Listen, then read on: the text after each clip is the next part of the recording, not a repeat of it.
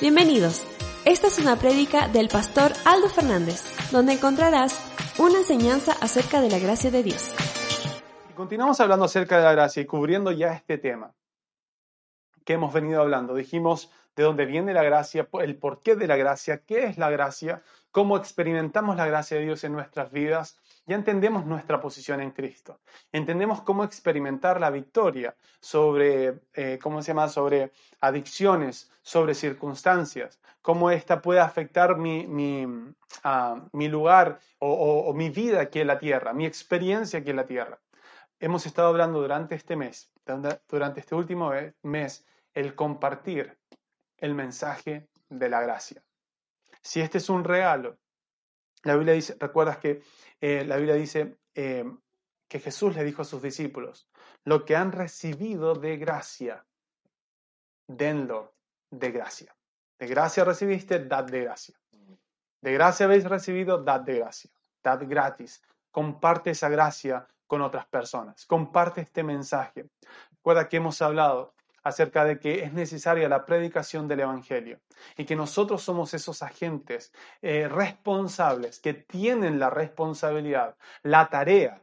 También hablamos acerca de esa palabra, esa tarea, esa responsabilidad, porque somos aquellos, eh, como, como decíamos, embajadores. ¿no? Dios habla a través de nosotros al mundo, diciendo reconcílense con Dios porque Jesucristo ya, ya, ha llevado nuestros pecados en la cruz, ya fue eh, condenado por nosotros, para que hoy día nosotros podamos tener vida y una relación con Dios. También hemos dicho que lo más importante del sacrificio de Jesús no es no ir al infierno, es algo muy importante, pero no es lo mejor. Lo mejor es que hoy día tenemos una relación con Dios. Amén. Y hoy día quiero animarte a que a que puedas abrir tu boca con osadía. Hay un mundo esperando. Hay un mundo que está cayendo cada vez en más depresión, ¿no? en más ansiedad. Eh, hoy día hasta los niños tienen ese, ese pensamiento de depresión, de ansiedad. Ellos lo están experimentando. Niños, niños, sí, niños experimentando ese tipo de cosas. ¿Sabes? La gente está buscando una, una salida de esa depresión, una salida de esa angustia. La gente lo busca en diferentes, busca esas respuestas en diferentes cosas. A veces caen en adicciones, en engaños. Pero nosotros tenemos lo que Jesús dijo. Yo soy el camino, la verdad y la vida. Y nadie viene al Padre si no es por medio de mí. Nosotros conocemos el camino. ¿No recuerdas cuando uno de sus discípulos le dijo, dinos dónde vas? Él dijo, tú conoces el camino. Ah, pero si no sé dónde vas, ¿cómo voy a conocer el camino? Pero se los dije, yo soy el camino. Tú conoces el camino. El camino es Jesucristo. Y tú les puedes mostrar el camino a otras personas. ¿No es cierto? Cuando recién estaba llegando a Ecuador, no típico, ¿no es cierto?, que alguien que anda perdido puede preguntarte una, alguna dirección. ¿Dónde, ¿Cómo puedo llegar a tal lugar? Y a veces caminando hoy por las calles de Quito, conociendo Quito, ¿verdad? Había una vez recordado que me preguntó, oye, ¿cómo puedo llegar a tal lugar? Y dije, no sé, porque no soy de acá, ¿verdad? No conozco el camino para llegar a la dirección que tú me estás diciendo. ¿A quién debería preguntarle? A alguien que conoce el camino, que sabe el camino, que sabe cuál es el camino correcto, ¿verdad? Y eso somos nosotros. Tú conoces el camino correcto. El camino es Jesucristo. Amén. No son un montón de reglas, no son un montón de, mm, preceptos hechos por hombres como las religiones de este mundo. hay un solo camino que llega al Padre y es Jesucristo y tú lo conoces. Tú lo conoces. No, la predicación que tenemos no es difícil, no es complicada. Es Jesucristo. ¿Recuerda lo que Pablo le dijo a Timoteo? Vamos a Primera de Timoteo, capítulo 2.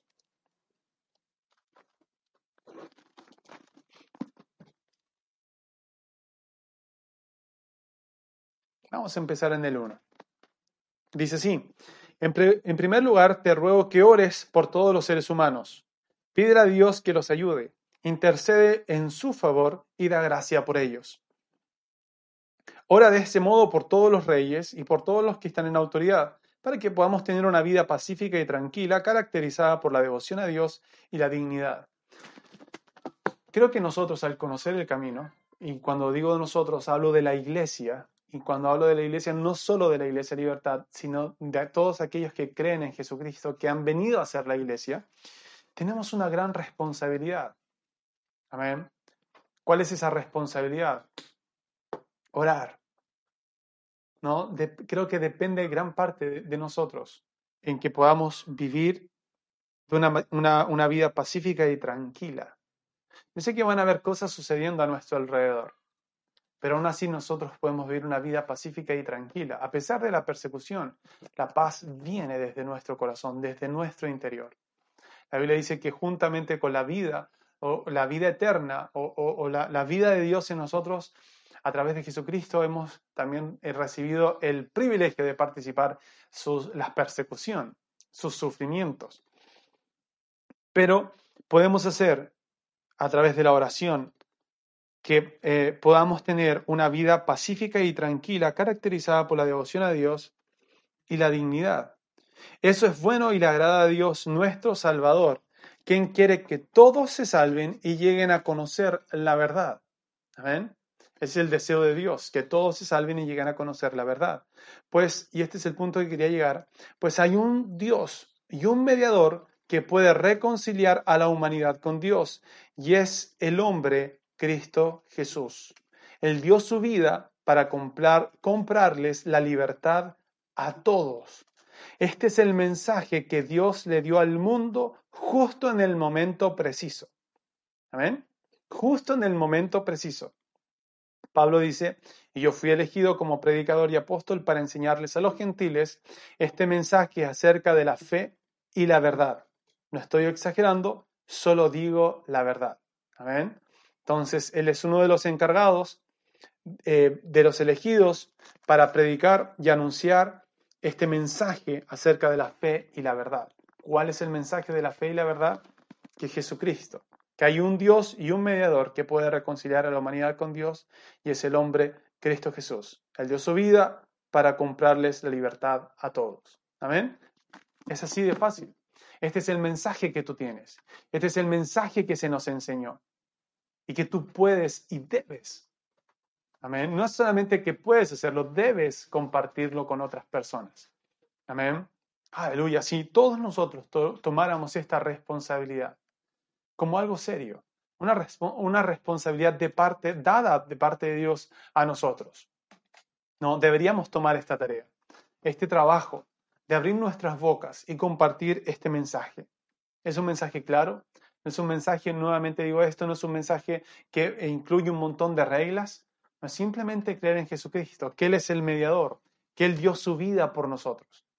Amén. Este mensaje trae libertad, ¿verdad? Trae también vida y hace que podamos experimentar otro tipo de vida aún en medio del caos. Una vida pacífica, una vida llena de paz, aún en medio de las circunstancias, aún en medio de la tribulación, aún en medio de las preocupaciones. Saber que en Él tenemos una victoria, wow, eso, eso te hace vivir en un nivel de paz que el mundo no te puede dar, que el mundo no puede cumplir. Jesús recuerda que dijo esto antes de, ser sacrificado por nosotros. Él dijo, mi paz os dejo, mi paz os doy. Paz en la mente, en el alma y en el corazón. Amén. O sea, es una paz no, no que solamente te va a dejar tranquilo por algún tiempo, cuando todo esté bien. Es una paz inagotable. Es una paz que sobrepasa cualquier entendimiento. Es, es una paz que vas a experimentar y vas a decir, ¿cómo puede ser que esté tan tranquilo frente a estas circunstancias, frente a estos problemas? Amén. Todo eso viene de Jesucristo, de su gracia. Todo eso viene por el mensaje que has abrazado, la fe y la verdad que has abrazado. Y esa es la fe que yo te quiero animar a que compartas con otros. No, puedo terminar este, este mensaje, este, esta serie de gracia, sin hacer hincapié, sin hacer o recalcar esto que es tan importante. Esta gracia, este mensaje de gracia, no es solo para ti, es para que tú lo disfrutes y lo compartas con otras personas. Eres responsable, hermano. Eres responsable. Tú que conoces el camino y ves a esa gente perdida, tratando de buscar, tratando de hallar a, lo que, eh, ¿cómo puedo decir? Hay varias maneras de decirlo, buscar el camino, buscar el lugar, ¿no es cierto? Que, que están o, llenar ese vacío que está en sus corazones. Tú tienes la verdad, tú conoces, tú conoces ese, mensaje. Aleluya. Y, y lo has escuchado durante todo este año. Amén. Yo quiero animarte y recordarte que esto no es solo un trabajo de aquellos que son pastores, de aquellos que son predicadores. Es un mensaje o es, es una responsabilidad que cada uno de nosotros compartimos al pertenecer al cuerpo de Cristo, al ser la iglesia. Dos cosas debemos hacer. Como dice Pablo acá, orar por todo el mundo, por todas las personas en el mundo, orar por los que están en autoridad y predicar este mensaje. ¿Por qué? Porque Él quiere que conozca, que todos se salven. ¿Y cómo se salvan? Al creer en Jesucristo. ¿Y cómo creer en Jesucristo? Si tú no abres su boca, obviamente, y también lleguen a conocer la verdad. Ahora se abre otro, otro camino, otra, otro, otro, ¿cómo puedo decir? Otra caja para, para enseñar. Mira lo que dice 2 de Timoteo capítulo 2. Timoteo, mi querido hijo, sé fuerte por medio de la gracia que Dios te da en Cristo Jesús. Me has oído enseñar verdades. Ya, esa es la verdad que él dice aquí en, en Primera de Timoteo. Y obviamente que es acerca de Jesucristo o su gracia, que han sido confirmadas por muchos testigos confiables. Ahora enseña estas verdades a otras personas dignas de confianza que estén capacitadas para transmitirlas a otros. Amén. Esto es lo que también Jesús dijo en Mateo 28. Id y haced discípulos. Enseña a otros. Transmite este mensaje a otras personas. Comparte esto que has aprendido con otros, para que otros también puedan enseñarlo a otras personas. Amén. Y entonces, este hacer discípulos, seguidores de Jesucristo, radicales. ¿Y a qué me refiero con radicales? Que no van a volver atrás, que no van a mirar otros caminos, que no van a decir, ah, sí, Jesucristo puede ser, pero también puede ser este, pero también puede ser este otro. No, radicales en decir, Jesucristo es el camino, la verdad y la vida, y nadie o ningún otro podemos encontrar la esperanza, la vida o la salvación que ha sido provista por medio de Él. A eso me refiero con radicales. A veces se ha hecho ese, ese concepto de radicales externo, con cosas externas, pero radicales en la fe. Amén, en la fe. Aleluya. Entonces, y, esas personas, ¿no? ser discípulos radicales de Jesucristo, que no van a comprometer su fe, que no van a transar esa convicción que tienen. Hace un tiempo hemos estado compartiendo con algunas personas, ¿no es cierto?, el, este libro de Daniel, ¿no? Y hemos visto cómo, cómo, él, a pesar de la presión, junto con sus amigos, ¿no? Eh, Sadrán, Mesach y Abednego, no transaron, ¿no? La fe que tenían. No, no transaron lo, que ellos creían, a, pesar de que ellos vivían, ¿no es cierto?, en, otro pacto. Ellos no transaron con los principios del mundo, sino se, se mantuvieron en su convicción. Amén. Aun cuando fueron unos lanzados al horno de fuego. Otros, ¿no es cierto? Eh, ahí Daniel en el, en el foso de los leones. Experimentaron, ¿no es cierto?, victoria experimentaron la salvación. Aleluya.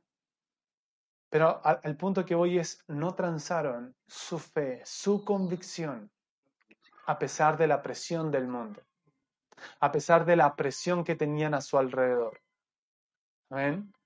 Hoy día el mundo está presionando la fe del creyente, la fe de los que creen en Jesucristo. estoy totalmente convencido de esto el mundo, el sistema del mundo, todo lo que oímos a nuestro alrededor, ¿no? Es levantado solo para atacar la fe en Jesucristo. Amén. Tal vez no lo dicen eh, de una manera explícita. Tal vez sí. Pero casi todo es encubierto, trabajando en nuestros pensamientos para llevarnos a dudar acerca del camino, para poner o plantar dudas en nuestro corazón acerca de la existencia de Jesucristo, incluso de Dios. Amén. Pero nosotros debemos estar firmes. Por eso hablo de, de, levantar o de hacer discípulos radicales, que no van a comprometer su fe, así como lo hizo Daniel, así como lo hizo Misael, em, Ananías y Azarías, que vendría a ser Sadrach, Mesach y Abednego. Así como lo hicieron ellos, que no, no transaron lo que creían, no transaron su convicción. Tú sabes que a través de, su ejemplo, a través de su convicción, el rey, los reyes a los cuales ellos sirvieron, tuvieron la oportunidad de conocer a, Dios. De hecho, Nabucodonosor, uno, uno de, los, de esos reyes, el que mandó, ¿no es cierto?, a, a, que metieran al horno de fuego a estos tres, a estos tres hombres.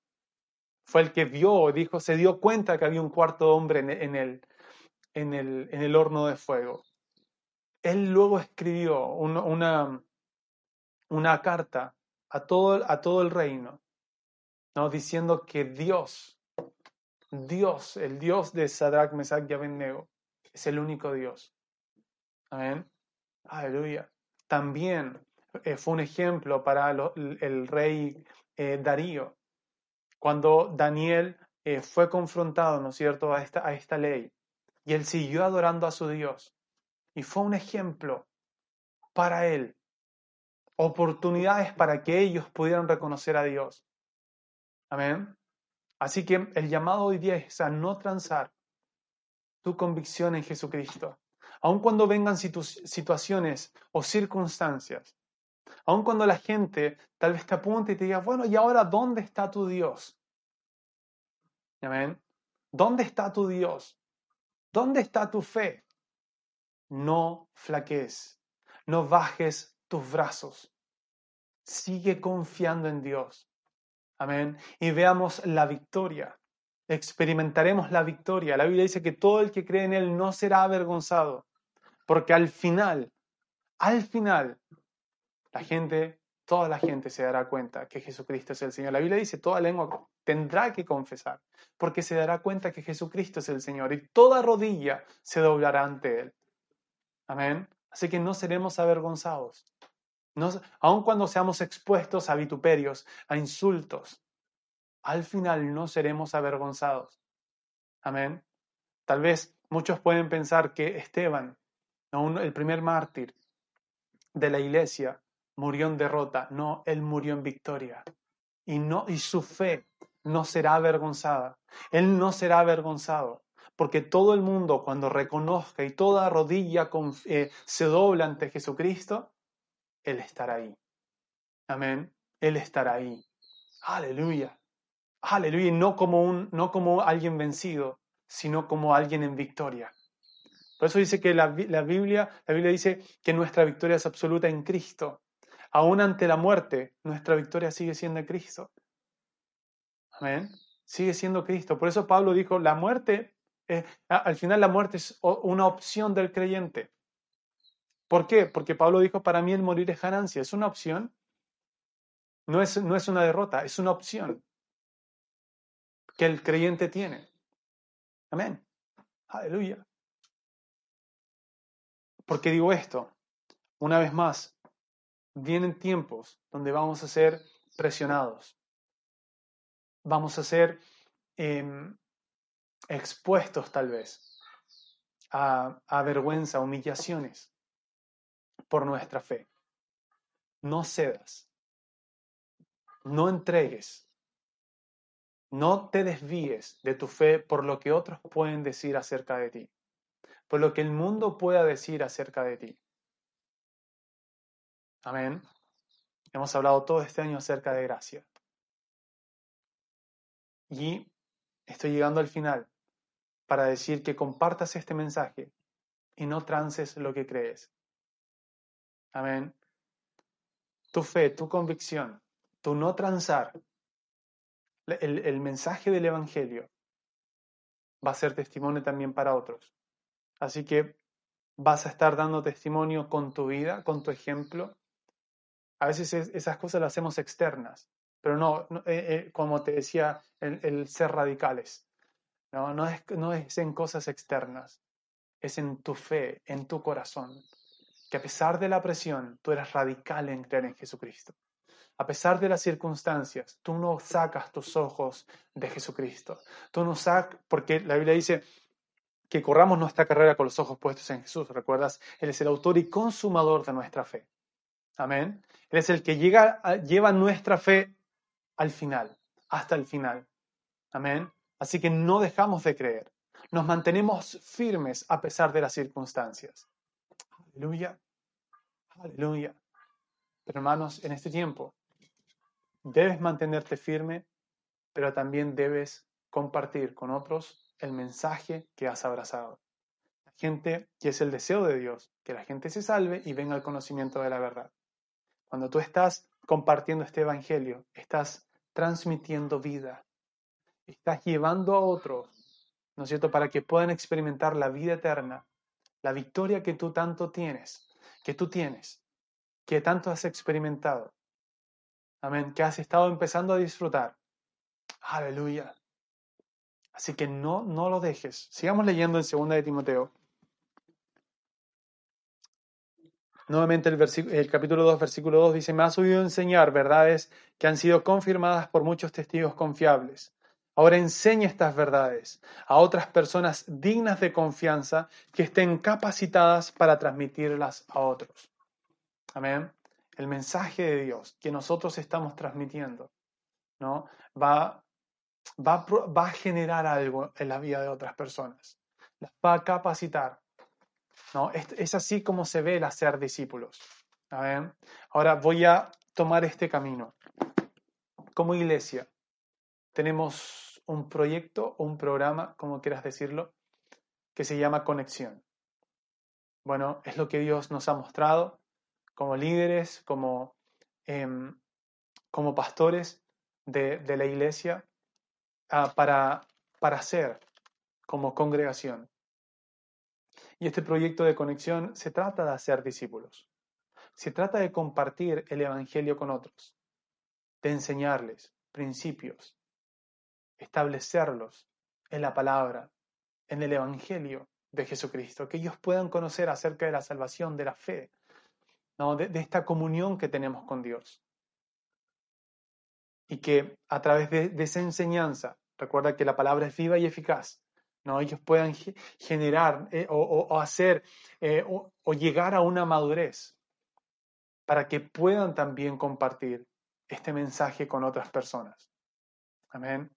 Ese es el camino que Dios nos ha mostrado para poder llevar este Evangelio a cada rincón de nuestra ciudad, a cada rincón de nuestro país y el mundo. Amén. Aleluya. Creo que este mensaje de, de la gracia de Dios quita todas las excusas. Hay gente que puede decir, no, no tengo tiempo porque tengo que trabajar mucho. No llego cansado. Bueno, si tú confías en la gracia de Dios, confiaras en la gracia de Dios, ¿no? ya no sería un peso, no sería una carga, un cansancio en ti. Y también dejarías ese tiempo y esas fuerzas estarían en ti para compartir el Evangelio con otras personas usarías también el tiempo tal vez que usas para trabajar para seguir compartiendo el Evangelio con otras personas, aquellas personas que, con, las que te encuentras en tu trabajo. Amén. Aleluya. Alguien puede decir, no, porque si comparto el Evangelio tal vez eh, me van a decir que soy fanático y me van a cerrar las puertas. No, no, vemos todo lo contrario. En el, Nuevo Testamento, en el Antiguo Testamento, cuando se paraban firme en su fe en Dios, eso abría puertas para ellos. Amén. No cerraba puertas, abría puertas. Amén. Porque el, que abre puertas es Dios. Amén. Aleluya. Él va a ser un camino. Su gracia hará un camino. Amén. Aleluya. Y puede llevar tu negocio mucho más allá. Cuando, como Jesús dijo, ¿no es cierto? Enfócate en los negocios de tu Padre. ¿No? Y Él se encargará de los tuyos. Gloria al Señor. Entonces, este mensaje de la gracia quita todas esas, esas excusas en el fondo. No, no, no tengo tiempo. Sí, sí lo tienes. eh, no, no sé qué decir. Sí, sí sabes qué decir. Tú has creído en el mensaje, tú tienes ese mensaje, tú conoces el camino. Amén. Aleluya. Y si no sabes qué decir, si esa es la gran excusa, bueno, para eso tenemos este programa de conexión. Puedes escribirme y decir, ¿sabes? Quiero hacer conexión. Me gustaría que alguien me instruya. Me gustaría aprender más para yo compartirlo con otras personas. Amén. También tenemos otras cosas en la, en la Iglesia Libertad, como ministerio. La escuela de hechos. No hay excusas. ¿Te das cuenta? Dios está haciendo todo para que sacar todas esas excusas. ¿No? Alguien puede decir, no, es que no, yo, yo no creo que soy llamado a eso. Bueno, acabamos de ver que todos nosotros somos llamados al ministerio de la reconciliación. Ok, sacamos esa excusa. Alguien puede decir, no, es que em, no, yo solamente quiero aprender. O alguien puede decir, no, no tengo paz al compartir el Evangelio con otros. A veces, y creo que no, no, estoy seguro si lo he dicho aquí o, en, otra, en otro lugar, pero no podemos usar la palabra como excusa para no obedecer la palabra, ¿me entiendes? No, porque hemos enseñado, ¿no es cierto?, de seguir la paz y todo eso. No, no tengo paz en obedecer la Biblia. Porque la Biblia dice que debo compartir el Evangelio. Entonces no puedo usar la Biblia para no hacer la Biblia, ¿me entiendes? en el fondo la paz te va a guiar para compartir el Evangelio. ¿Sí? Si tú estás diciendo, no, no tengo paz de llevar el Evangelio a otros, es una contradicción de la Biblia. En fondo estás usando la Biblia como una excusa para no hacer la Biblia. ¿Entiendes? Entonces, el mensaje del Evangelio quita todas esas excusas. ¿Ah? Ya no podemos decir, oye, no, no quiero, no tengo tiempo, o no puedo, o no sé qué decir hemos visto durante este mes.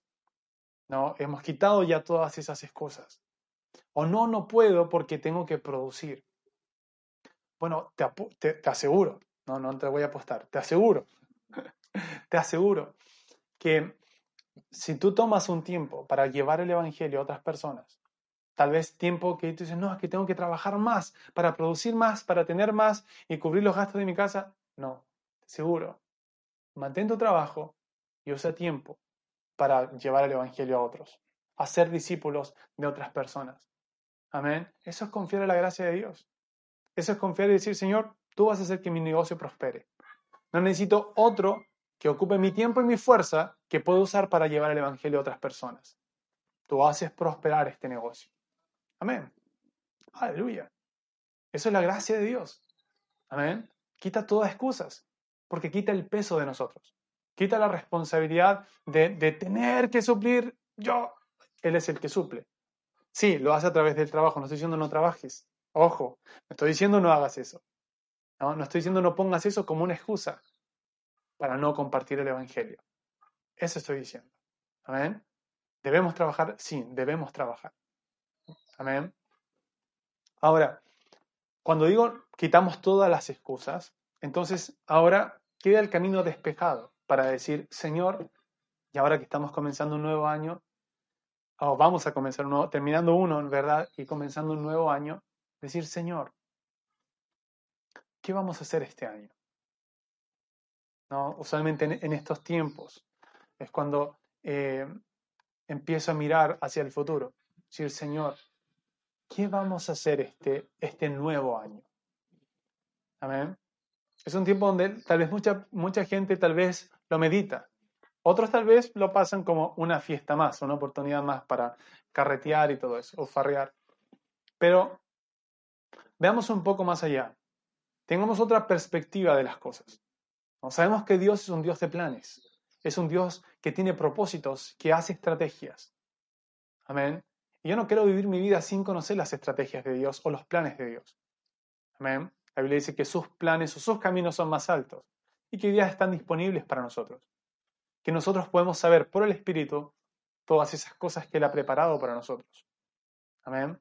Entonces, quiero llevarte. El año pasado, allá en la iglesia, en la Iglesia Libertad en Quito, yo recuerdo que hicimos algo ¿no? que eh, e, es, e, es, muy parte de, de, la cultura, ¿no es cierto? Es quemar el viejo. Quemamos el viejo y todos escribieron ¿no? Cosas que querían dejar atrás. Y cuando quemamos el viejo, ¿no es cierto? Lo pusimos ahí obviamente simbólicamente. Es algo simbólico, pero es algo que se hace en el corazón. Que no es porque lo quemé y ya quedó ahí. No, es algo en el corazón y en nuestra mente. ¿Ok? Dejamos atrás y nos proyectamos hacia adelante. Ahora, mira, em, yo recuerdo que también quemamos cosas, pero también pusimos cosas que queríamos lograr, que queríamos hacer, planes con Dios. ¿Ok? Y tal vez durante este año tú dices, oye, yo quería hacer esto, pasaron todas estas cosas en el 2020, ¿no? Pero si estabas intencionalmente caminando en el plan que Dios tenía para ti, en lo que Él te había mostrado, estoy seguro que has avanzado. Y si no has avanzado, no quiere decir que lo que Dios te ha mostrado no se va a cumplir. Amén. ¿Por qué digo esto? Quiero que mires el 2021 con todo lo que hemos hablado de la gracia, con todo lo que hemos hablado ahora de compartir el Evangelio con otros. e incluyas este, en, los planes que, que, tienes en tu corazón, ¿no? El plan de Dios. La Biblia dice que el, hombre hace planes, pero Dios ordena sus pasos. Deja que Dios ordene tus, pasos. Amén. Y mira este 2021 junto con Dios. Y en vez de decir, Señor, voy a hacer esto, bendice mi plan, di, Señor, ¿qué vamos a hacer? ¿Qué vamos a hacer? ¿Qué quieres que yo haga? ¿A quién vamos a discipular? ¿Qué voy a hacer? ¿Cuál es tu asignación para mí? Para este año, para extender tu reino. Amén. Y, hazlo en todas las áreas, ¿no? En cuanto a ser discípulos. Hay personas en tu corazón, esto también lo he dicho. Hay personas en tu corazón, cada vez que hablamos acerca de esto, personas que vienen a tu corazón y tú dices, esta persona debería tomarla y hacer discípulo, o discipularle, para ser un discípulo no tuyo, sino de Cristo. Esa, esa, es la tarea en el fondo que tenemos. ¿No? Personas que tú puedes decir, yo quiero hacer esto con esta persona. Y toma un tiempo, sé intencional. Amén. No esperes, ah, es que yo quiero que el Señor haga que esta persona venga o reciba en sueños y yo tengo que discipularle. O estoy esperando una confirmación. ¿Quieres una confirmación? Esta es una confirmación. ¿Estás buscando una confirmación para predicar a tal persona? Te estoy dando una confirmación en el nombre de Jesús. En el fondo estoy diciendo lo que Él dijo, id y hacer discípulos. Amén. Y si Él te está mostrando una persona en tu corazón, entonces hazlo. Amén. Aleluya. Entonces, planifica este año 2021, no separado de Dios o de sus planes. Más bien, entrega tus planes y que Él planifique tu año. Amén. Entonces, dentro de ello va a ir, te aseguro, discipulado. Tal vez Dios te está diciendo, sabes, quiero que aprendas más. Quiero que te instruyas más. Amén. Y puedes partir con conexión. Tenemos la escuela de hechos. Amén. Es, un, no es una escuela, uh, ¿cómo puedo decir? Para, como un negocio. Ya no estamos promocionando el negocio de la escuela de hechos. ¿no? Sabes, en la escuela de hechos hay más inversión de lo que a veces eh, recibimos con los pagos de la, de, la, de la mensualidad de la escuela. Hay más inversión, hay más trabajo. Así que no es algo como un negocio, no es el negocio del ministerio o de la, de la iglesia. Hacemos la escuela porque Dios nos dijo que debíamos hacerlo.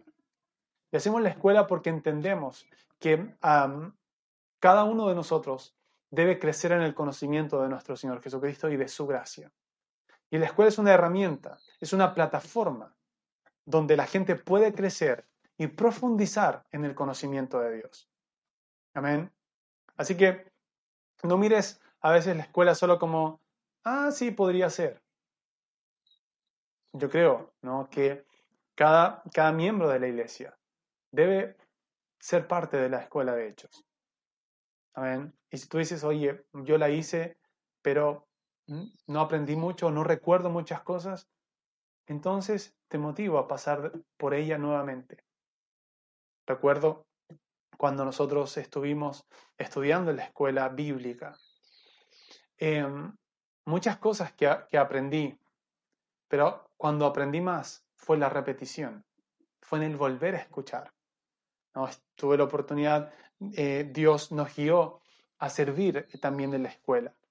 Y, mientras, y para servir en la escuela teníamos que estar en las grabaciones, teníamos que estar en las clases.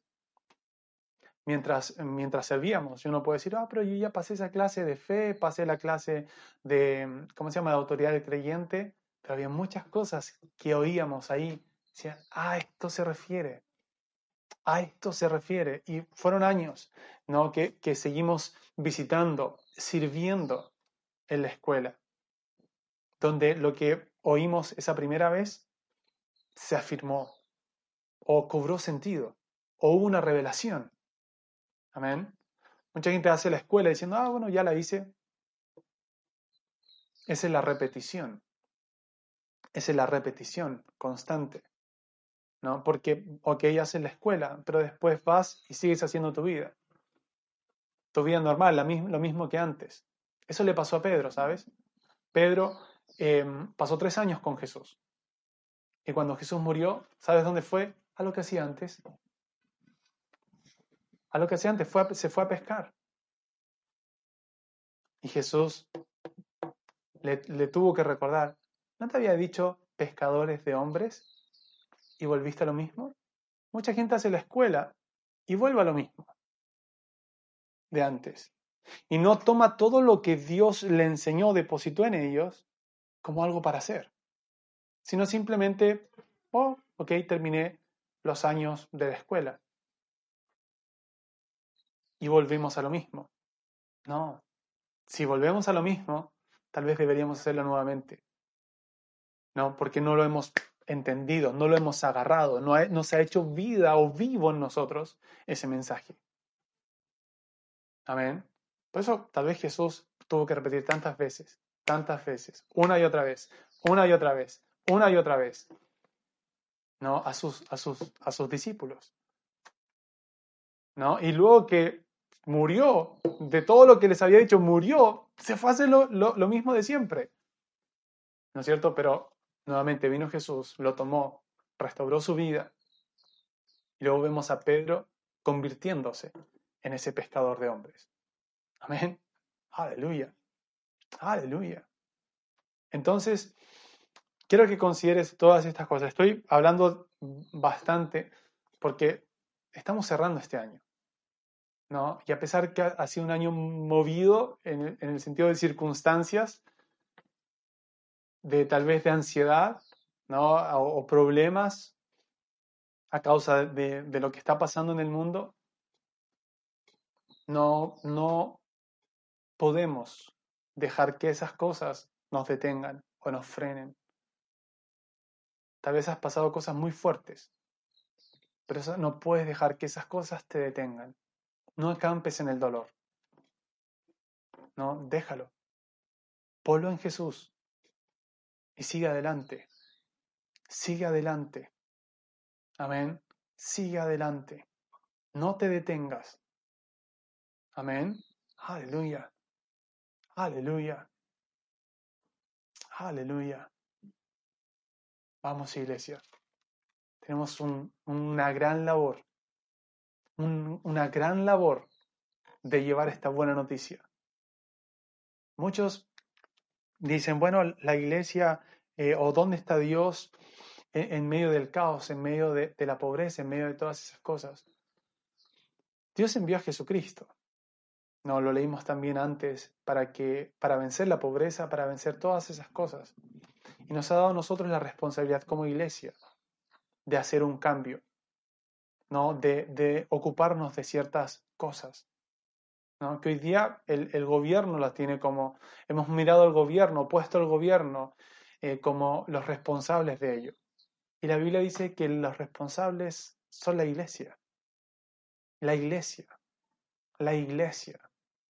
Amén. Pero hoy día la iglesia se encuentra en un estado de división, de discusiones, ¿no? O un estado de, bueno, la gracia de Dios es para mí. No, es para ti, para que la compartas con otros. Amén. Aleluya.